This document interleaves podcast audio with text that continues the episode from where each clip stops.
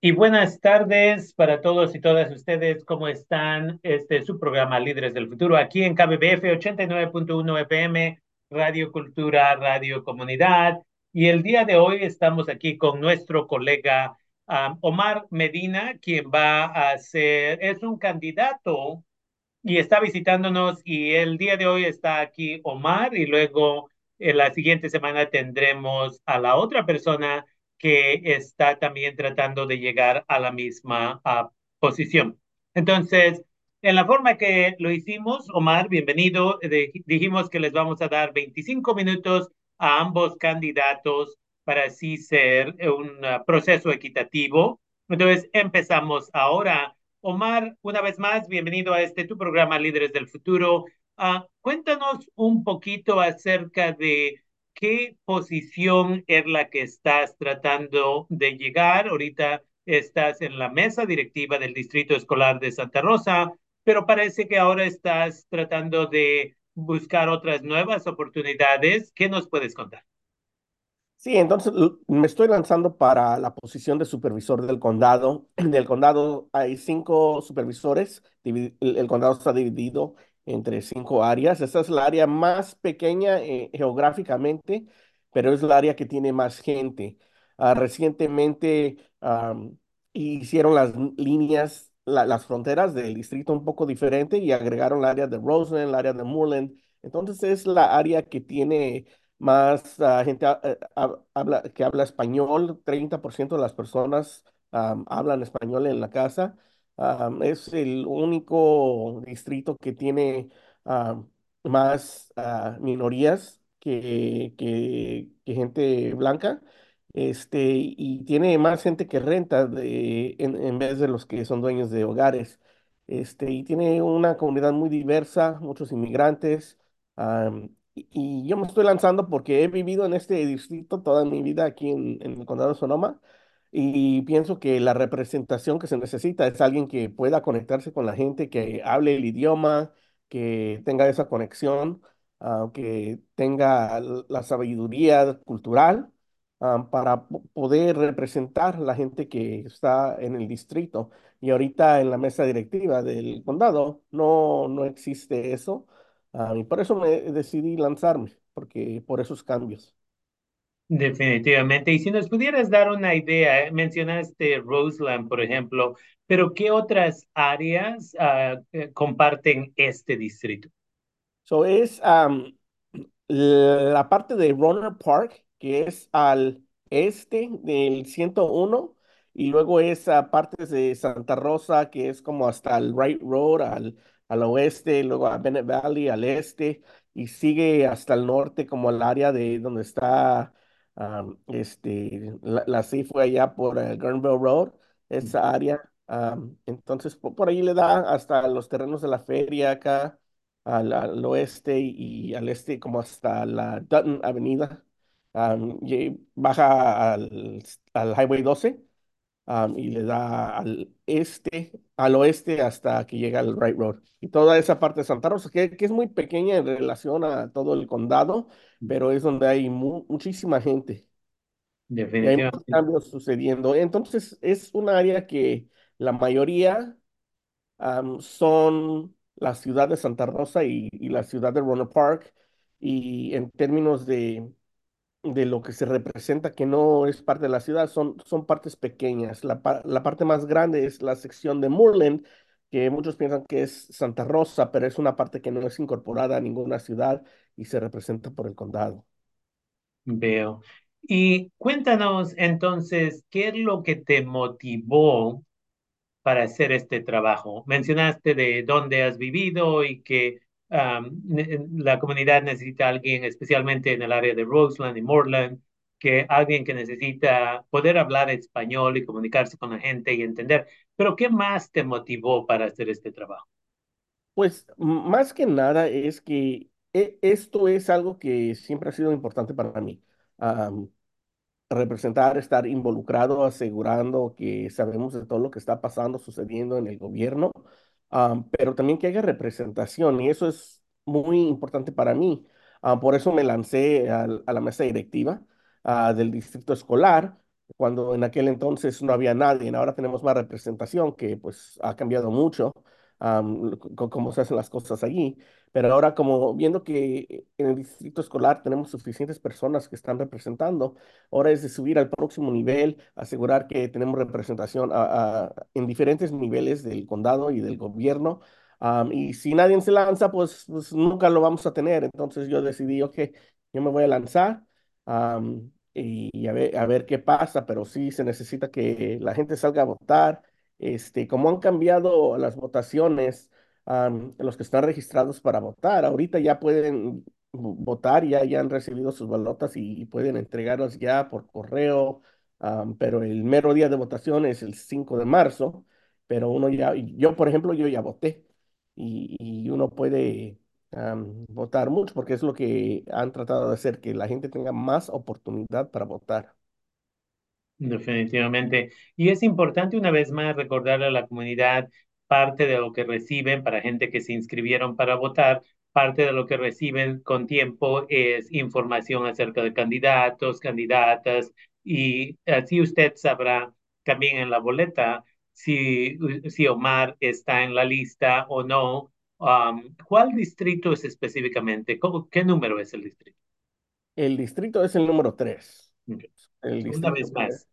Así usted sabrá quién está ahí. Son dos candidatos los que están ah, ah, en esa lista. ah, y una vez más, a quienes se les ofreció la oportunidad de venir y tener un diálogo con nosotros, nosotras. Ahora, ¿cuáles ves como las necesidades ah, para este distrito específicamente? Pues más que nada, ahorita eh, el enfoque ha sido las viviendas, pero yo pienso que hay muchas limitaciones en lo que se puede hacer. Ahorita hay tanta construcción en este distrito específicamente, apartamentos acá ah, al este ah, de Santa Rosa, en- de este distrito, pero el problema es que aunque estén ah, construyendo muchos más apartamentos, el costo todavía es muy alto. Entonces, para mí, el enfoque es cómo, qué podemos hacer para asegurar que la gente esté ganando sueldos justos, ganando más y que tengamos más oportunidades para que la gente pueda abrir sus negocios. Hay, eh, para entrar a abrir un, negocio hay muchos, muchos costos y yo lo que quiero tratar de hacer es cómo podemos pues hacer que sea un poco más barato, quitar obstáculos para que gente pueda hacer lo, lo suyo. Por ejemplo, eh, lo que pasó con, am, estaba la señora que vendía tamales allá por la área de Moreland. Este, e- es al nivel estatal, ah, se puede vender ah, si el condado da el permiso para que gente pueda vender de su casa, pero en este condado no, no han dado esa oportunidad. Entonces, por ejemplo, asegurar que en el condado nosotros pasamos las regulaciones para que una señora que, que quiera vender tamales de su casa para ganarse un poquito de dinero, am, tenga esa oportunidad. Y así es como se empieza, se empieza de abajo, poco a poquito crece uno y, y, y pues empieza a ganar más dinero que le ayuda a sobresalir. Y mucha gente necesita eso ahorita. Yo veo tanta gente que pues vive en condiciones que pues están difíciles. Ah, mis vecinos, ah, a, a- mi izquierda hay dos familias que viven en una casa. Al frente hay otras dos familias y luego en el garage tienen pues, como tres hombres que viven ahí separados que, que todos viven ahí. Entonces, porque las rentas están tan caras y la gente no gana sueldos buenos este, mucha gente tiene que vivir así en, en junto y para la salud mental eso no necesariamente es bueno. Yo pienso en el nivel de los niños, que a veces pues tienen que tener un espacio donde hacer su tarea, donde pasar su tiempo y cuando la gente vive en tanto en junto es muy difícil y eso afecta a la gente y, y causa problemas que, que de salud, salud mental, salud física y son cosas que tenemos que considerar. Y Okay. todo empieza con la vivienda. Ok. Y de tu punto de vista, ¿cómo te has preparado para esta posición? Porque sabemos que ahora, right, el condado de Sonoma es casi medio millón de personas y tú serías una de cinco personas. ¿Cómo te preparas para una posición como esta que va a representar a miles de personas?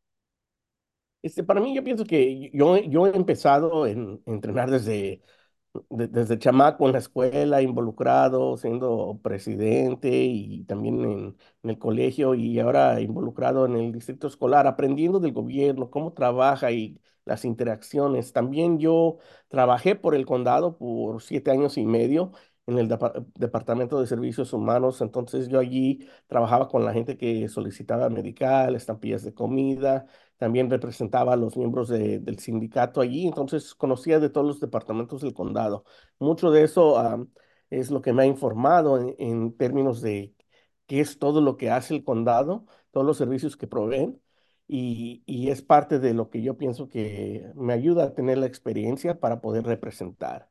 En términos de, de la posición y qué se hace, ah, la mayoría del tiempo hay, hay trabajadores del condado que, que trabajan por los supervisores y les tienen que ayudar a informarlos de todos, de todo lo que se va a votar para que estemos bien informados y luego nosotros tenemos que tomar las decisiones y las decisiones son basadas en, en lo que nosotros creemos, en lo que nosotros vemos como importante y yo pienso que mi, mi cultura y mi saber las necesidades de, de la gente de ese distrito me ayudaría a tomar decisión de- decisiones más informadas que más reflejan las necesidades de, del distrito que se representa.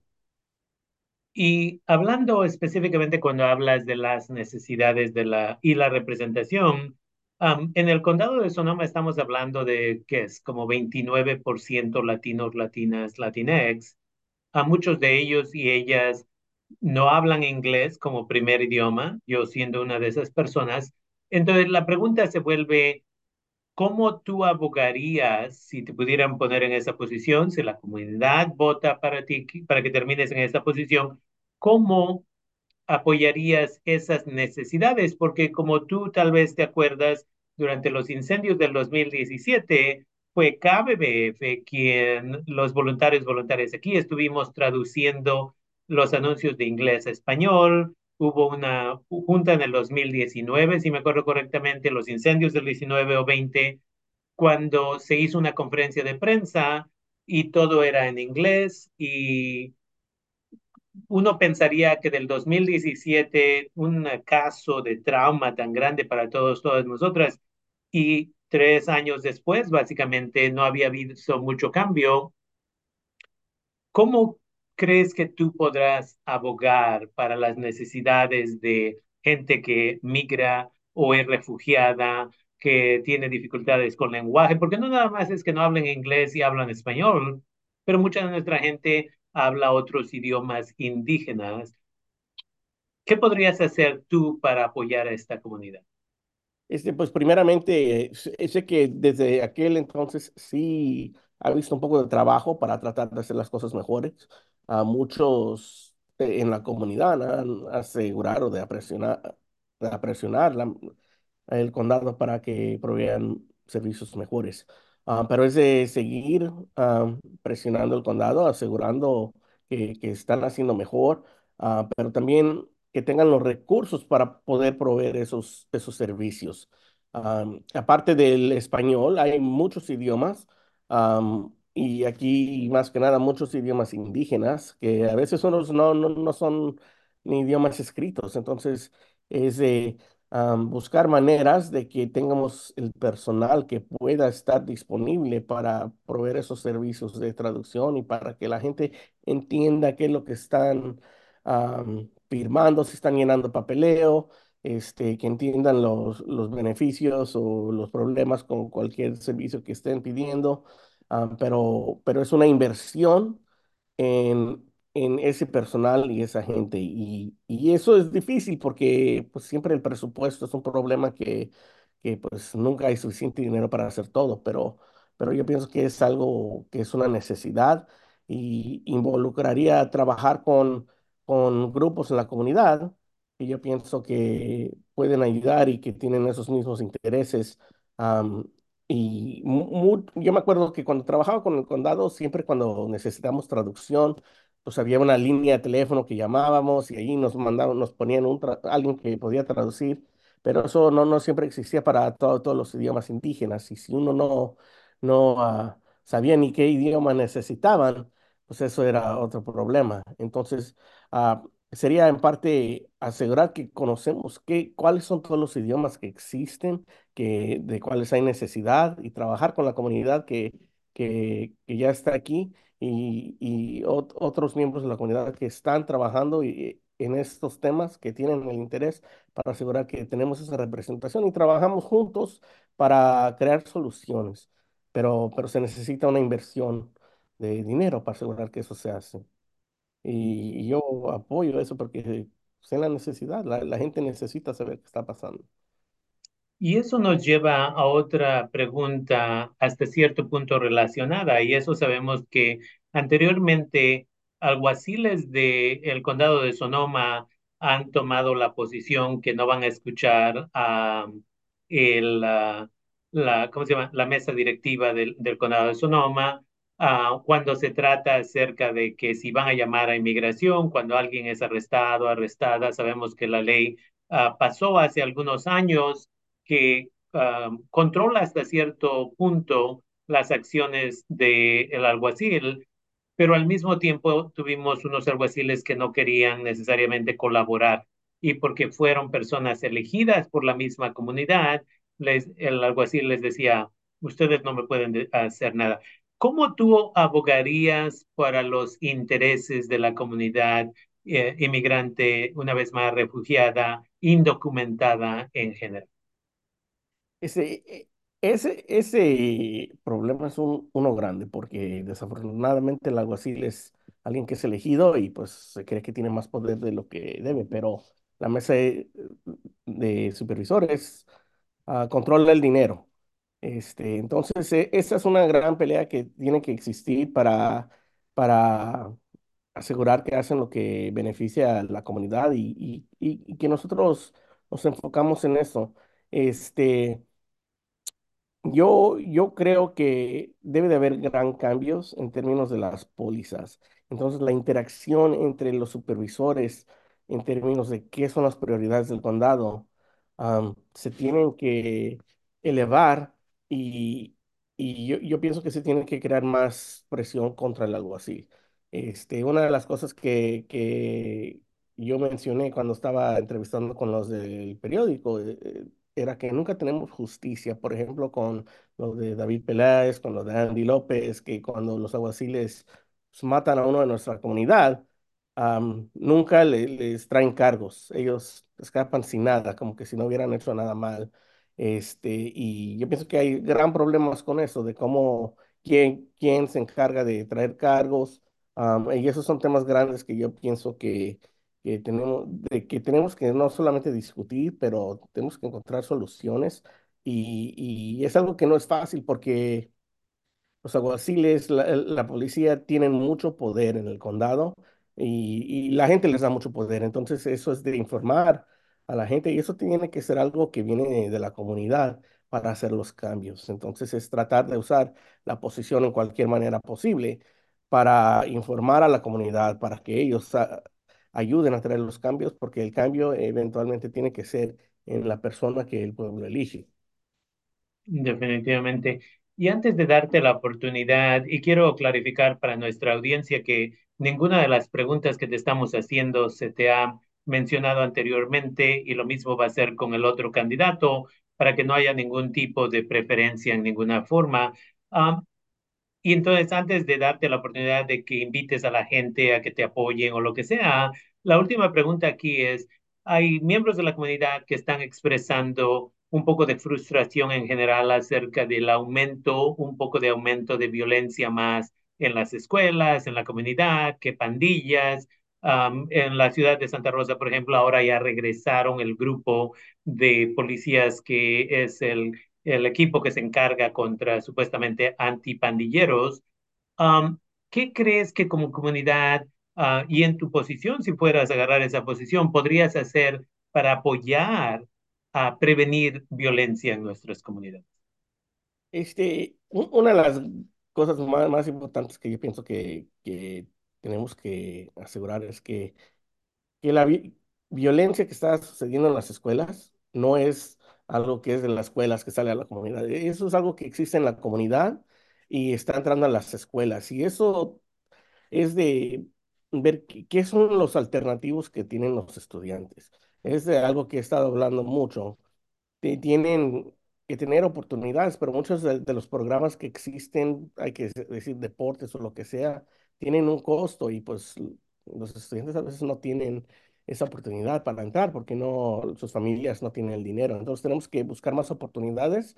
Ah, y también son cosas que, que suceden con la pro- pro- pobreza. Este, lo, lo que estaba hablando sobre muchas familias en una casa, entonces los estudiantes no se quieren quedar ahí, salen a la calle y, se encuentran con otros y, mucho de lo que pasó con COVID también am, afectó eso porque los estudiantes no estaban en la escuela este, y salían a la calle y se involucraban en cosas indebidas y ahora las pandillas han crecido y tienen más fuerza y tenemos que asegurar que, pues yo en mi punto de vista es que salvemos a nuestros niños y es de no dejarlos entrar am, en eso desde el principio.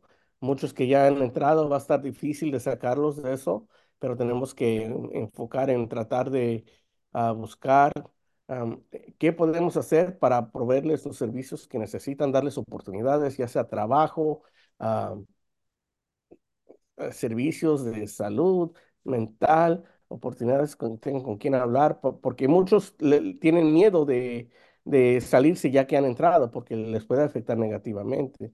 Entonces, ah, es de buscar al nivel del condado qué servicios podemos proveer y trabajar con las escuelas, ah, con la ciudad, para asegurar que tienen más oportunidades, ah, para salir de esas situaciones si, si es posible. Definitivamente, muchas gracias por todo eso. En los dos últimos minutos que tenemos, ah, te abro el micrófono si quieres invitar a la gente, quieres dirigirles a alguna página web, cómo se pueden comunicar, lo que tú gustes. Ah, muchas gracias, Rafael. Este, pues, co- como les digo, comunidad, mi nombre es Omar Medina. He sido parte de esta comunidad por más de 30 años. Este, es un honor servir, am, y me gustaría ah, pedirles su apoyo en tratar de entrar en esta posición. Am, su voto sería tan importante para mí, para representar a la comunidad, para poder representar y abogar por, nosotros, por, la gente que es de abajo, que no ha tenido la oportunidad de tener una voz en la mesa. Es muy importante que tengamos una voz, porque si no, nunca nos escuchan y nu- nunca cambia nada. Y así poco a poquito podemos hacer cambios y hacer nuestra comunidad una comunidad mejor. Definitivamente. Ah, Pueden hay visitar, algo- ah, sí, pueden agarrar más información en omarmedina.com. Definitivamente. Muchas gracias, Omar, por tomarte el tiempo y estar aquí con nosotros, nosotras. Ah, y para ser transparente, Omar y yo nos hemos conocido por ya muchos años, ah, pero en esta situación nuestro trabajo es invitarte a proveer el espacio para que tú, ah, como se me contestes algunas de estas preguntas. Las mismas preguntas se le van a hacer al otro candidato para que haya equidad pero quiero darte las gracias el día de hoy por estar con nosotros, nosotros aquí en KBBF y el programa Líderes del Futuro. Entonces, gracias Omar y esperemos que todo esté bien contigo. Muchas gracias, Rafael. Igualmente. Adiós. Adiós.